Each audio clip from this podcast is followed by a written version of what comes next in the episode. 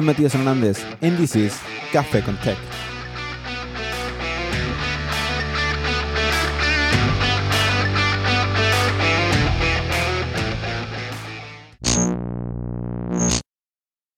My name is Matias Hernandez. I'm a Chilean software engineer currently working with CleverTech.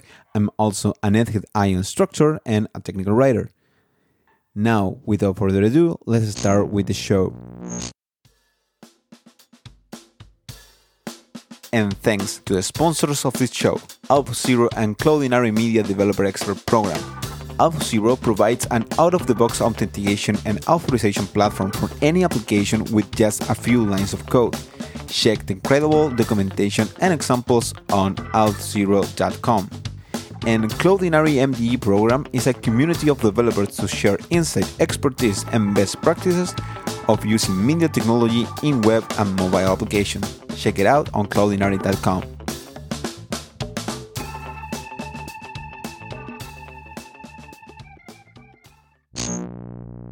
Welcome to a new episode of Café con Tech. Today with me is Chris Biscardi. He's an independent consultant and most than that, maybe you know him because of Jamstack, Rust, serverless, MDX, Toast, and a lot of things that Chris is doing. So, welcome, Chris. Thank you for coming by. Hey, thanks for having me. Uh, I'm really excited because, as, as I said, you do a lot, or you did, I don't know, a lot of things around web development. And most of that are things that are really hot right now, like Jamstack and serverless, Rust, and all of this work that you are doing with Toast, the no bundle thing around that, and, and and it's it's really amazing. So, Chris, maybe can you uh, do a little introduction about yourself and where are you right now? Sure, I'm Chris Biscardi. I've been doing some form of programming professionally for I guess over a decade now. I've been working in the Jamstack space for five ish years now, something like that. Did a bunch of consulting with Gatsby. Have been working on my own static site generators, my own Jamstack frameworks for that length of time as well, which is useful when you get paid to do that kind of thing. and uh, yeah, so these days I, I like to teach people how to write Rust. So I'm working on a bunch of courses around that. And uh, yeah, that's that's what's where I'm at today. Well, I think that I just noticed, and I'm not sure if it's kind of a pattern or, or not, but there are two times uh, in terms of year that mm-hmm. uh, came really often into the different guests. Like most of the guests currently are been working professionally around 10 years. Mm-hmm. And all of a sudden, 10 years after, uh, it's kind of the number of the experience, something like that. I don't know. and it's kind of five and 10 that. So, yeah, I just wanted to, yeah. to say that. Uh, so, in terms of Jamstack, uh, last year, yeah, 2020, you hosted uh, by all by your own and uh, on in the community the MDX Conf, and I'm yeah. talking about MDX because it's really strong into the Jamstack um, world. So, can you tell us about what is the state of MDX or what is MDX by, by the way, and the state of that, and and why it's so a uh, nice feature to have? Yeah, so MDX is uh, Markdown in JSX, similar to the way that you would think of Markdown as being like Markdown and HTML for like anything additional that you would want to do. MDX is Markdown in JSX. And this is interesting because when people take Markdown and they want it to do custom things, usually what you have to end up doing is adding custom syntax to Markdown. So what you end up with is a million different flavors of Markdown that do different things in different ways with different syntaxes. And I don't know about you, but I know a lot of people have trouble like even remembering the ordering of the link brackets and parentheses when they're writing Markdown. So like more syntax is, in my opinion, not the answer. So what JSX in Markdown allows you to do is to write these things that look like shortcodes. Like if you're familiar with the WordPress or Hugo ecosystems, they look a lot like shortcodes and they are a defined uh, structure. So you write the same thing every time, no matter what you're writing. And you don't have to like remember new syntaxes or go look up new syntaxes. Like you might need to look up the API for a component or whatever, but it's always going to be written the same way. If there are children, they'll be placed the same way. If there are attributes, they'll be placed the same way. Um, so yeah, that's that's uh, MDX. I've done a lot of work on ecosystem stuff with respect to MDX. I'm responsible for a couple of the features internally as well. But over the last year or so, I've filled much more of a sort of uh, ecosystem and kind of almost marketing role. Like you mentioned before, I drove the MDX Conf. I got all speakers together, drove all the submissions and the talks and getting all the recordings and actually doing the live stream when we did the MDX Conf. And I'll probably end up doing that for MDX Conf 2 whenever we decide to do that.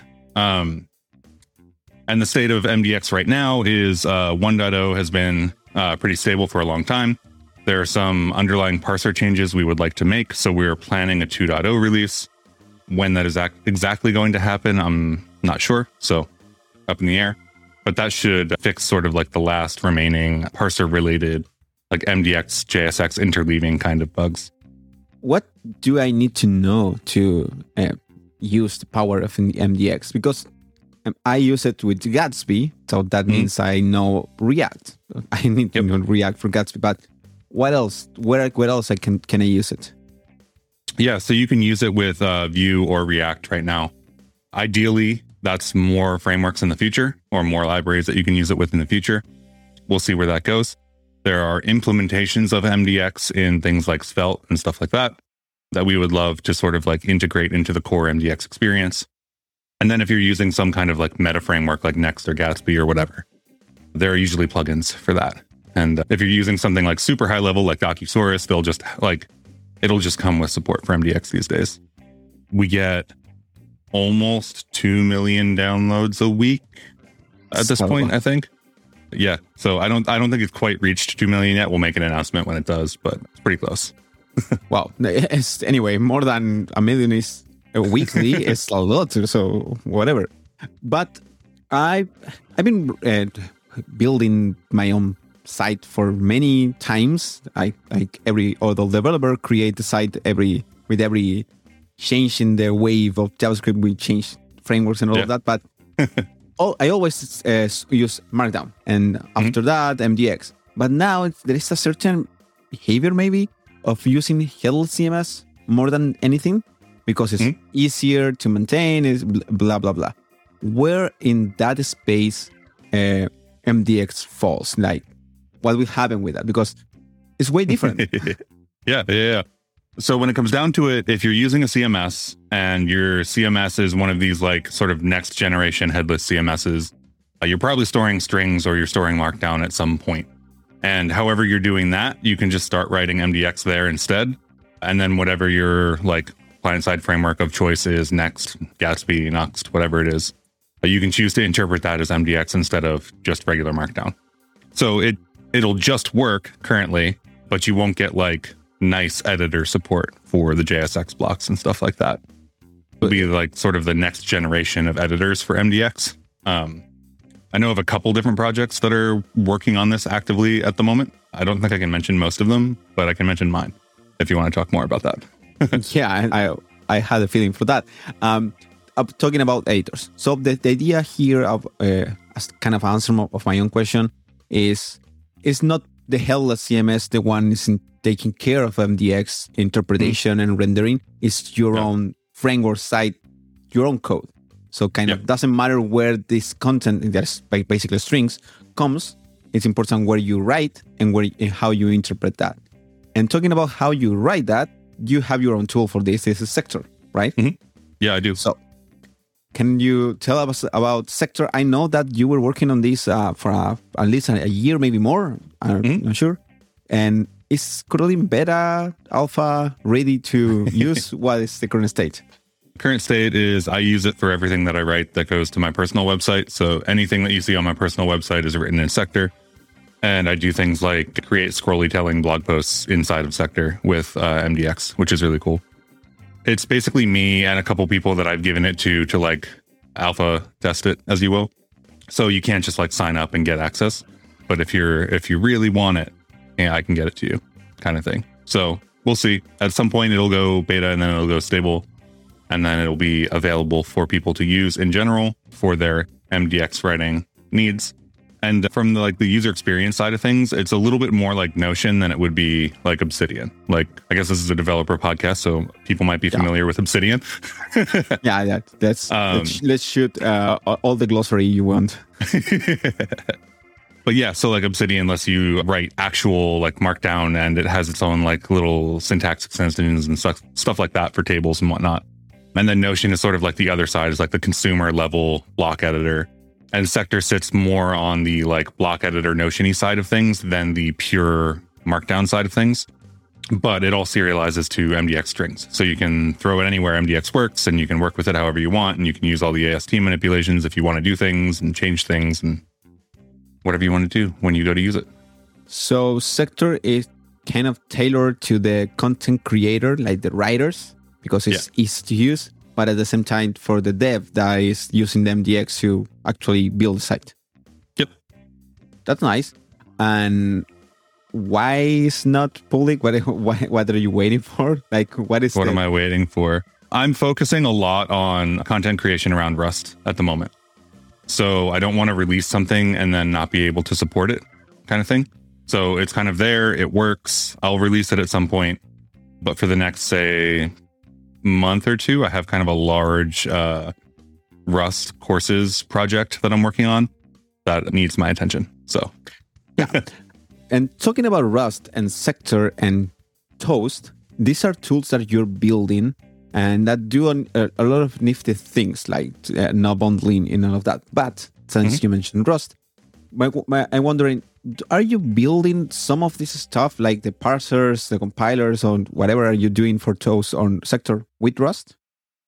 Yes. So a lot of Toast is built in Rust. I would say that basically all of the things that you would normally think of as transformations, like the things that you might use Babel for, that kind of infrastructure is built in Rust. The um, the incremental compilation database is a Rust crate that we're using in addition to all of this transpilation stuff, which makes it really, really fast. So it's immediately just like faster than Gatsby would be on similar sites, which is really cool because who doesn't want a faster compilation? just to give us a little uh, kind of framework here about what, what we are talking about, can you mm-hmm. uh, kind of pitch Toast to then go back to Rust? Uh, so Toast is a meta framework in the same way that Gatsby or Next are meta frameworks. It has a generally simpler API. It has less features at the moment. It also doesn't include Webpack. So it's sort of a take on what would a Jamstack meta framework look like if you didn't have Webpack. And these days, ES modules are supported in Node. They're supported in all browsers. So we can just ship ES modules everywhere, which is really nice because then you get like so there's a lot of experience things that you get when you're working with something that is on top of Webpack, right? You go in and you're like, okay, wh- what is this file that I've discovered in the browser that's 40,000 lines and is like wrapped in all the Webpack module runtime? And like, that's code you didn't write. So like, what is it? What do you, what does it do? Right. And you just like, all that goes away. And we get back to sort of like the kind of experience of somebody having included a script tag that you can just inspect element and read, right? Because you're shipping of, ES modules, so you get ES module code in the browser. Kind of the old days, but the goodness of the current modern JavaScript. Yeah, for sure. That's that's nice. But to create that, but to to be able to ship that and all of that, you're using all of this tooling that you are also creating or consuming, and that's mm-hmm. what you mentioned that you are writing in Rust. Yep. So, so the question, why Rust? I do that question, or I, I know if I, I'm not sure if I rephrase that correctly, but mm-hmm. anyways, I do that question because um, most JavaScript developers tend mm-hmm. to write their tools with JavaScript. So yep. JavaScript all the way, or if you're fancy, you use TypeScript. Wait, correct. It's still JavaScript all the way. Yep. But you choose Rust, and I know Rust is mm-hmm. secure, safe, uh, fast, etc., uh, etc. Et but it's a complete different monster. So yep. why Rust? And why any other devs or other web developers should learn, not, not should as a strong advice, but why yeah, you yeah. advise to learn Rust? Yeah, so I think that Rust is really attractive for a variety of reasons. Most of the reasons that you hear about Rust are kind of like targeted at convincing C developers that they should learn Rust, like, hey, it's memory safe and like stuff like that. And like JavaScript developers are sitting over here like, so what is memory? what does what that even mean, memory? right? Like, And really, the the way that I would pitch Rust to JavaScript developers is like if you are writing JavaScript and you have any reason to like want TypeScript, there's an impedance mismatch between what TypeScript is and what JavaScript is, right? You have to kind of like layer this type system on top of a language that's already existed for a very long time. And that causes like issues, right? Like when you install a package and then you have to go look for the types or figure out why the types aren't getting picked up or etc like all of those kind of things. Um, if you're looking for a language that would be like typescript if it was built like that from the ground up but also have a very javascript feel to it and in addition compile to machine code and things like that and be very very much faster because there's fewer abstractions between you and what's actually running then Rust is a is a great choice. So that's why I chose it for Toast because it means that I can uh, expect performance. Like I don't mean to say that it will just magically run faster if you write it in Rust, right? But what it will allow you to do is deterministically like expect performance out of certain code.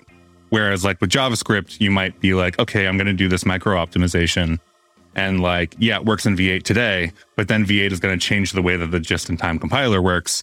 And like tomorrow, it just won't be that fast anymore. Yeah, you are at the mercy of the browser's engines. So, yeah. And the framework you choose, because since uh, frameworks are changing the way of working. And well, you're teaching Rust. And but mm-hmm. when you when you start with Rust, did you have some background that you can relate with Rust? Like did you write in C years ago or Java or something? It's, it's like- so I was never a C developer. I'm still not a C developer. So like all the Rust marketing material, it's like, ah, oh, this is like C but better. I'm like, I never wrote C. Don't know what that's like. I, I did have C. some. so, so, so I, if I want to learn Rust, I don't want examples against C or C sharp or Java. I, I, I don't like yeah. that. No. Java is one of the reasons that I didn't do computer science in college because I didn't want to write it. so I took a Haskell professionally at one point, and that actually translates really well to Rust. It's not as like hardline, purely functional, etc., as Haskell is, and Rust has an amazing community. But yeah, I, I, would say that that experience using that professionally in the course of my consulting career uh, really helps me look at Rust and be like, ah, yes, obviously this would be a good move. Yeah, I don't think you need any of that though. I think that it's so similar to JavaScript that you learn like one or two additional language features of Rust, and then you're you're there. Yeah, that that's a, it's a big deal when people uh, start to try to learn another language. Obviously, we'll try to find pieces that are similar to what they know. Mm-hmm. But as you already said, with Rust, most of the courses out there or YouTube video are, are like talking about memory, talking about C like stuff that yep. JavaScripters, um, mostly new JavaScripters, doesn't know. Yep. Because new uh, JavaScript, like I, five years ago, started with JavaScript. Maybe yep. all, older people start with other things. Uh, so, in your courses, what people can find, or, or from where to there, uh, point A, point B, what is the outcome of your courses? You have a lot of them, just one. Can you Help me. See, I think I have. Help me to learn Rust. Help me to learn Rust with you. I think I have about three courses published right now, ranging from just going through a bunch of like Rust exercises to teach you the language. There's a project called Rustlings, and I made a series of videos to accompany Rustlings. That'll so like so one of the issues with Rustlings is that they don't give you the answers necessarily, and like you don't know why you're doing what you're doing you know, like, hey, I wrote clone like 50 times and it worked, or like I unwrapped all of this stuff and now I don't have to deal with the result type and then it worked. And like, you don't really know if that's like the right way to do it. So I recreated a bunch of videos to sort of like accompany Rustlings and be like, hey, you know, this is like, yes, you can do it like this and that will work. And if that works for you, then great. But like, if you want to write idiomatic Rust and you want to like handle all your errors and things like that, this is like the way you should go.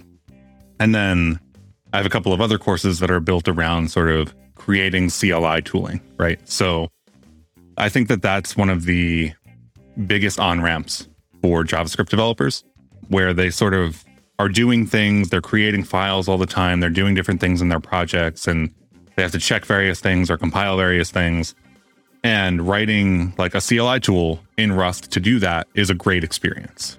And I would say it's a better experience writing it in Rust than it is in JavaScript at the moment for various reasons. And then on top of that, I have a bunch of other courses that I'm in the middle of creating. And that's like an additional probably five to 10 courses. And that gets into actually game programming in Rust. So using entity component systems with Bevy and things like that. And I think that the the impact of adding visuals to a thing that you're writing with this supposedly very low level language helps a lot, especially for people who are used to like interacting with a website all the time, right? Like everybody wants hot reloading, right? You want to be able to see exactly what like you make a change, you see it. You make a change, you see it. And like uh, writing CLI tools or serverless functions in Rust is uh, fun and useful. And like, yes, I write all of my serverless functions in Rust now as opposed to JavaScript, but there's something nice about seeing something on a screen, right? And being like, okay, I'm going to move this thing around and it's going to hit this other thing and then it's going to do like explode a little bit or something, right? Yeah, that is maybe the thing that drove most of the web developers to be web developers that you can mm-hmm. quickly, mm-hmm. the, the feedback loop is really quick because uh, we're working with C, C sharp, or all of that is was kind of a building black screen things that is that, that didn't do too much. One thing that I've been hearing a lot is that kind of Rust is the future of the web because of uh, WebAssemble, or Rust uh-huh. is kind of will replace C at some point. Uh, uh, by now, I know that Linux Foundation said that they will start a project of updating mm-hmm. certain pieces of the core of Linux with Rust. So that said something. Yeah. But I'm still puzzle around as a web developer. Okay, the CLI, the CLI thing are, is nice because I, I, I used to do it with Bash, then with JavaScript, and now I can do it with Rust because Rust because will be nice to do. What else mm-hmm. can I do as a web developer? Is really WebAssemble something real at this point with Rust? Like building an application, a web application with Rust, is possible?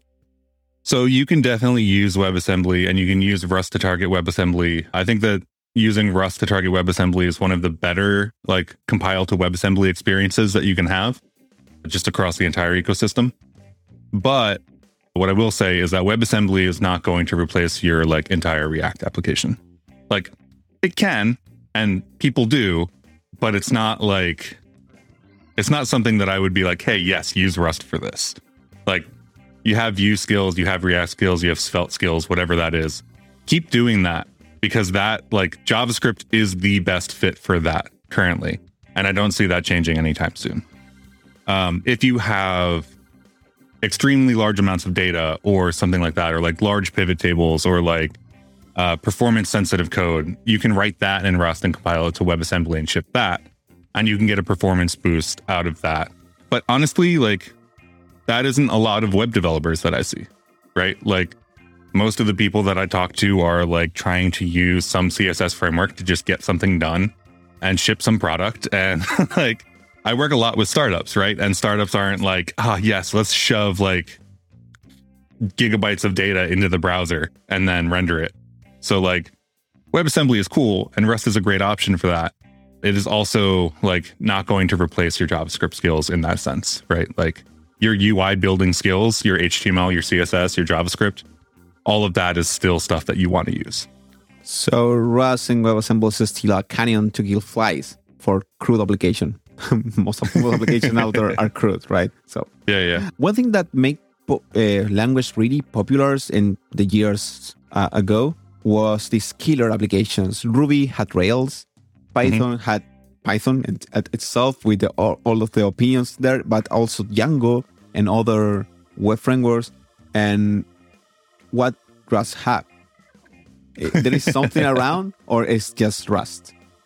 So Rust is a systems level programming language in a sense. And like, if you start delving into what systems is a little bit too much, it, it kind of expands into systems is everything. I'm sure some people will disagree with me on that. But so the things that are like really, really nice about Rust are things like zero cost abstractions, right? And the idea that you can have a nice high level JavaScript like language that is type safe at compile time. And then you can ship that and not pay any cost for having done something specific or having like this high level syntax, right? the idea of from the beginning, Rust was built to be uh, to have zero cost abstractions all over the language, right? Whereas with JavaScript, you might be on top of like five layers of other libraries sitting on top of Webpack, and then like you want to optimize something, and you're like, I don't know how to deal with Webpack. In Rust, it's kind of like the abstractions that you use aren't abstractions that you necessarily have to pay for in terms of performance or binary size or something like that. So I think that's one of the killer features of Rust. And then there are libraries like Serde. So if you want to parse YAML or TOML or JSON or serialize and deserialize into or from any format, Serde is that library. So there's a similar ish kind of library for converting between formats in Haskell called Pandoc that people might be familiar with. And Serde is kind of like that library for data formats and transitioning between them in Rust. So yeah, I, that that comes to mind when you ask like, what is what is Rust scalar application? The fact that you get to write a high level language, but get like really low level, like machine level performance out of it. So it feels like JavaScript or it feels like TypeScript, but you don't pay the cost of it being JavaScript. That's it's actually a really killer feature.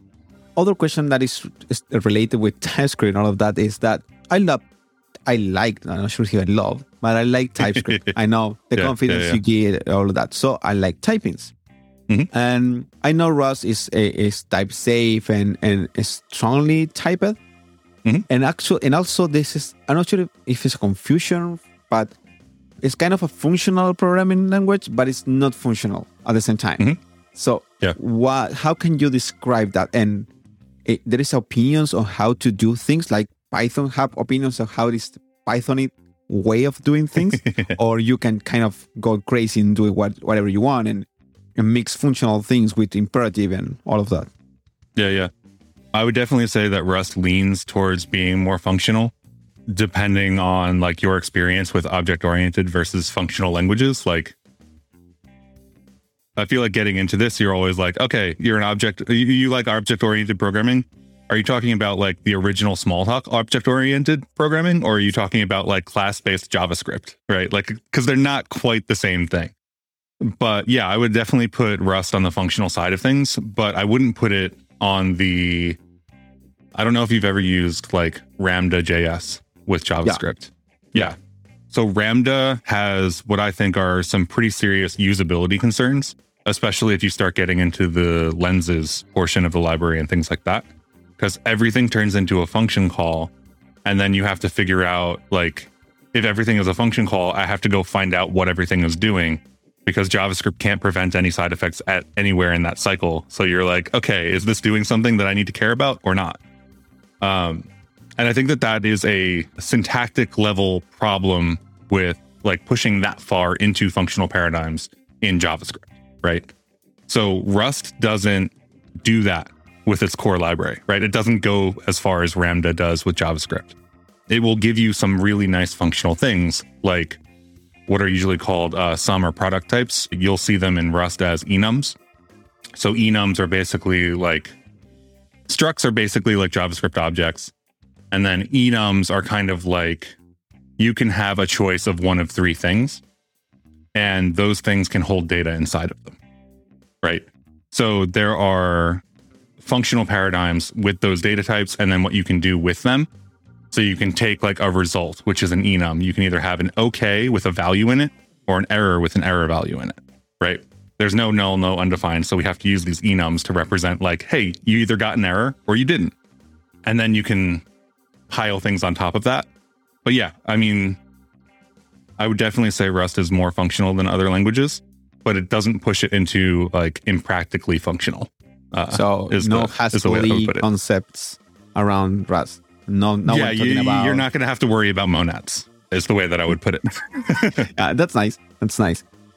Yeah. So no that functional, but still with the nice thing of functional. So you're still mapping, reducing, using functions, using um, this idea of non-mutable uh, data and all of that things that are kind of used, uh, kind of usual features mm-hmm. right now. I think for, for most developers should be, I guess. So, yeah. And where should I start with Rust? I think that the Rustling course of that you have on egghead is a really good path, but is that the correct path? I mean, in your opinion, from your own I think that I think that it depends on what kind of learner you are. Like I hesitate to like bucket people into like I am a person who reads to learn and like because I think we all have different pieces of different things inside of us.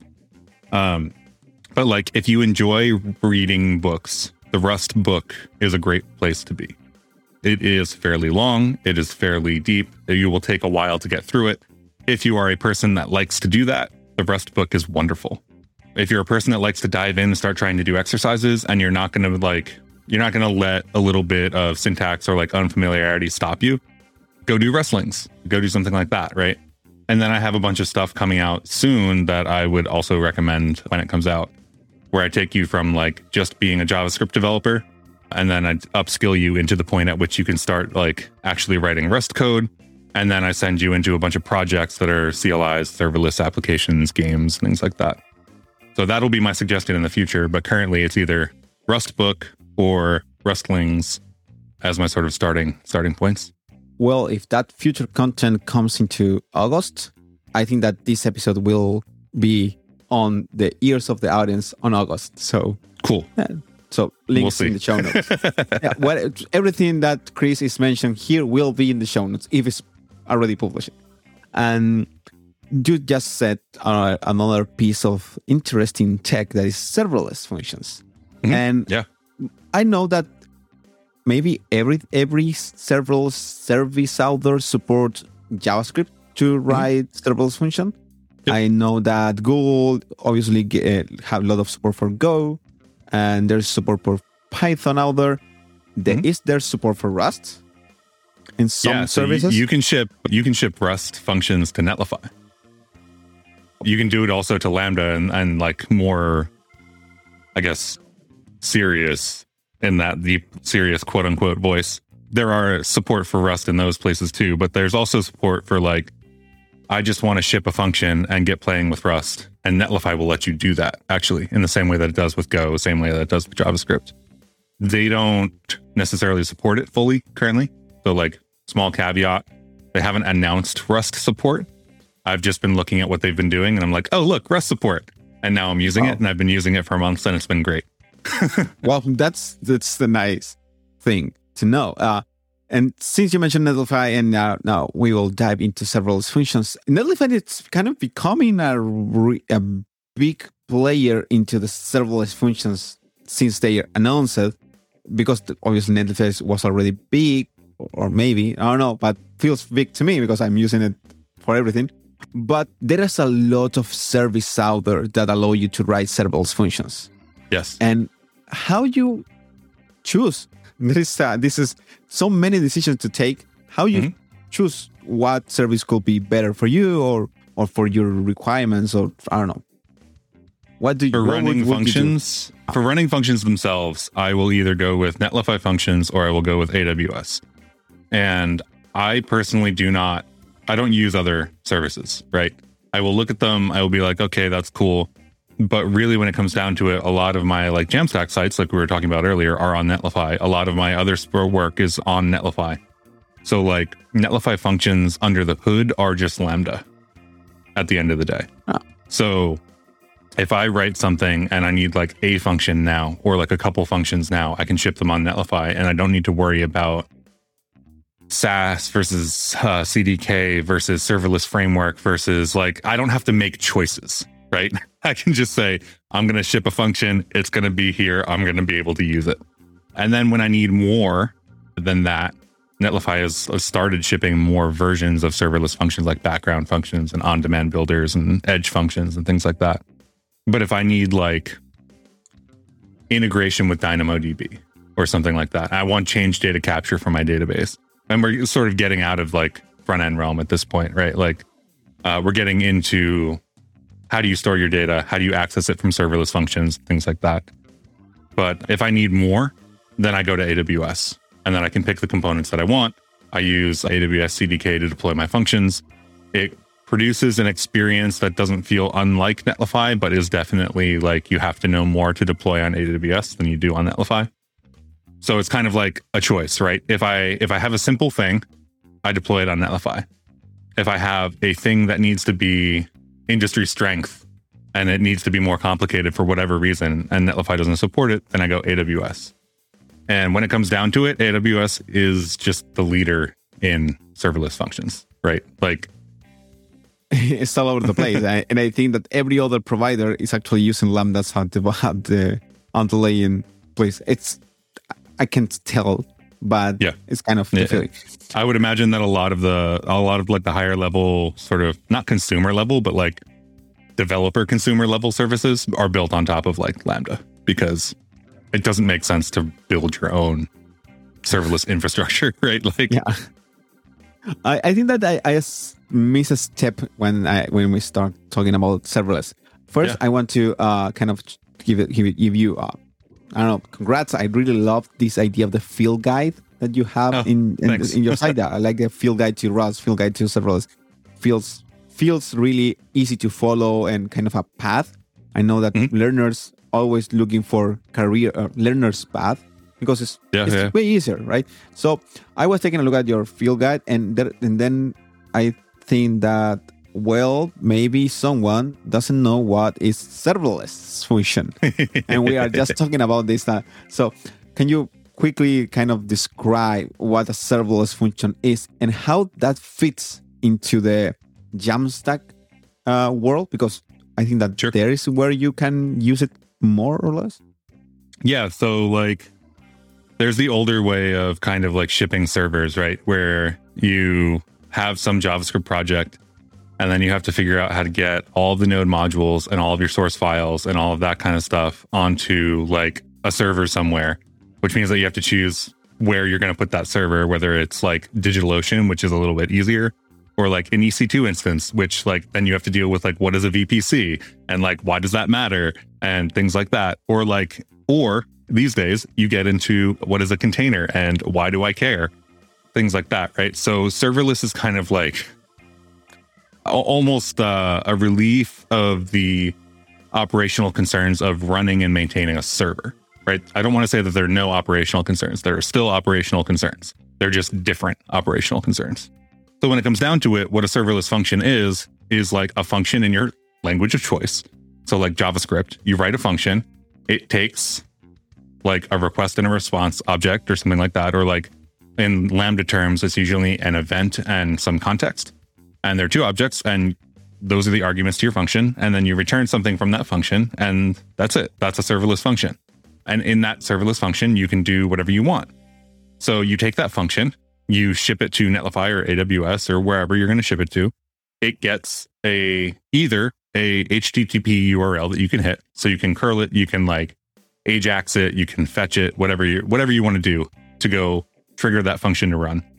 And then the other option is like lambdas that are triggered based on events, which is kind of like why the event model around it is better than the um, like HTTP model, right? If you think about lambdas as taking an event, doing something with it, and then returning a result, then when you have a- an item inserted into a DynamoDB database and you want to operate on that, that can be an event that you run on a Lambda. Or if on Netlify, you have a new user sign up and you want to run some piece of computation, when that happens, that can be a Lambda. That's nice. And it feels to me that the serverless name is kind of a little liar. It's awful. clickbaity. Yeah. because it's, terrible. it's saying there is no server. but basically, what is not is no need a big DevOps, right? Like you don't Mhm. have to relearn all of the DevOps things and and all of that and start thinking about Kubernetes and Docker and I don't know Yeah, what yeah, else yeah. and it's just it's kind of enable a lot of power for a usual quote unquote Mhm. web developer to build their own services if you want it like your own SaaS reading all with, with serverless function your own e-commerce with serverless function and Yeah. what do you need to start writing things serverless I feel it feels like uh, some frameworks like Next is actually allowing you to write serverless. I'm not sure if it's completely correct, but in, into the Yep. API routes. So mm-hmm. it's kind of just do it. Yeah, I would say that like the way that Next does it is like a little bit more complicated. If you're trying to just get started and like this is your first time deploying a serverless function, it literally is as simple as like writing a JavaScript file and then shipping that to Netlify. Right. like and then they just take care of all of the deployment and running it and like giving you back the URL and things like that, right? when it comes to like next, you have to start thinking about like, okay, this is an API route. Okay, where is this going to run? How is it going to run? That kind of stuff. Especially if you're like not on Vercel or whatever, right? If you're trying to run next on AWS or next on Netlify or something like that, it, it gets more complicated. So if you're getting started with serverless and this is your first foray into it, I would say like go to Netlify, write a single function. It'll take an event as an argument you'll log something out, you'll return something at the end of it, and then you'll have a function. And then you can just start adding whatever you want into that, right? If you want it to like call out to if this and that and trigger like some workflow, or you want it to just give you back the time of day or something like that. Those are great starting points. Nice. Actually, you can write your own if then this that Zapier uh, thing in really scope and little way because it's yeah. an event. Yeah, yeah, yeah. I don't know, but so yeah. Yep. Nice. It's the same thing, like right? It. So like where if this and that and Zapier are like services that do that kind of thing. Like lambdas are like you can just kind of put them together and like take events in and send them out and like if you're familiar with webhooks, like that's that's what a webhook is, right? Like you've received something, you do some processing, and you're like, cool, did it, thanks. so so there is not a big learning curve at least to start to get it started. Maybe you can dive right. deep and find other rabbit holes to learn. Yeah like we said before right? Like it doesn't erase operational concerns. So like where do your logs go? Do you log or do you use observability? Like these are questions. So there are still operational concerns right? You don't get rid of them completely uh, but they change right you get to focus more on your application and your product as opposed to an upstart script or systemd or something like that. Yeah, PM2 and setup node yeah, and Nginx exactly. and all of that. Yeah. Other topic that you were really, uh, I don't know, strong thought or thought leader, and I'm not sure if you like that, but it was this digital I wouldn't garden. use it for myself, but yeah, yeah but uh, I didn't find a better saying word sentence. Well, a digital garden topic like yeah, yeah you yeah. and there is a, a, big community around and but you were uh, have a lot to say about that so i want to mm-hmm. use the, little, the, the, few minutes that we have left to mm-hmm. talking about digital garden yeah. after your overhauling design of your site the digital garden yep. went into down down in, in, in the site that is not that easy to just go into that but right. it's still there what is a digital garden for you and why do you build tools to create digital gardens and what you cannot yeah. use whatever tool. I don't know. That, so that, I mean, like, different. What is the difference? The, why why not blogs or digital garden articles? What is naming? To I'll, I'll start this off with a story, and basically, it's like I was writing this article. I used to do a bunch of design systems work, and I was writing this article on like styles and naming and like why um just like in general, like we we have all of these approaches for dealing with CSS in various ways, and like not to get into that topic, but I was writing this article and it was hitting like 6,000 words, like 5,000, 6,000, like starting to get larger. And I hadn't shipped it and it was taking me a long time to write. And at the end of some year, I think it was 2018, I was just kind of like, you know what? I'm done with this. I, I, I have to send this out. I have to ship this. And then like every day for the next 30 days, I just wrote something. And whenever I, whatever I wrote, I just sent it to my website. And that was like extremely freeing in a sense because my site became a little bit rougher, but the content that I was writing was still useful for the people that were reading it. Right. So I didn't have to like, we think of blog posts as like capital B blog, capital P post. And like I'm going to write for like a publication and like we, they have to be these huge, gigantic, polished like things. And like they really don't. Right. Like they really, really don't. No, without an editor. right. So it's like, no. like write a thing that solves a problem for somebody. Right. Somebody has a problem. You could have a problem. Right. You have a problem, you research how to solve that problem, you write a paragraph about how to solve that problem, you ship that to your website on a URL that says how I solved X problem. And then like the next person that comes along doesn't have to do all the research. Right? So like there are benefits to writing huge like blog posts, right? Capital B blog posts. But there's also a lot of benefit to just letting yourself loose and publishing more. And that's why like Sector doesn't have a publish button. If I write something, it just goes to my site immediately. But yeah, I think that the the bar for what is useful in people's minds is a lot lower than uh, people think it is, right? Like once you learn something, it's really easy to be like, yeah, people know that. I don't I don't need to write that. But you ignore the fact that you just spent 8 hours or like a week like figuring out how to do that or like the last 3 months were like the reason that you knew how to do that. Then and then you, knowledge like, exactly, right? Like what you know is useful. And when I think about like who I create content for and like how do you create content that's useful to people? And the one of the easiest segments to address is the people who are right behind you in step, right? Not super beginners if you're like a 10 year long career career programmer or something, right? And not like Bell Labs graduates, right? or people who are doing like fundamental R&D research to like the entire tech industry. Like you don't need to target like extremes. Just like there is somebody somewhere who just did or needs to do what you just did. Write it for them. It feels like the, this concept of digital garden uh, of basically just publish or just write. Mm-hmm. It's enabling other people to start writing because uh, destroy the fear of publish, publishing something wrong or publishing yes. something really long. And to be honest, most of the problems that we have uh, when, when you try to find a post about that, you're looking for the, the little piece of code and mm-hmm. not the 2000 words around it because yep. it doesn't make sense. And if you want an article, you maybe you will go to a publication that you know have articles and also and also it's kind of a now nowadays developers are really writing a lot. Like it's kind mm-hmm. of the new the new code writing. But not Some everyone might say the old code. Oh, yeah that's correct. But but there is a lot of people that is, is still uh, kind of fringe with the keyword can mm-hmm. write because they need to find an audience the voice the market and all of that. No just do it. Kind of yeah. I like that.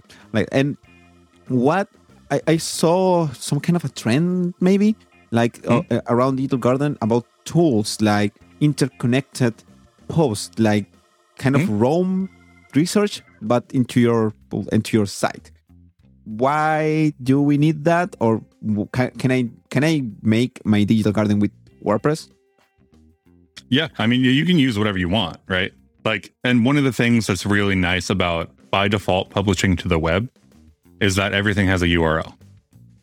So like you don't need specialized tooling to link to another website. Right?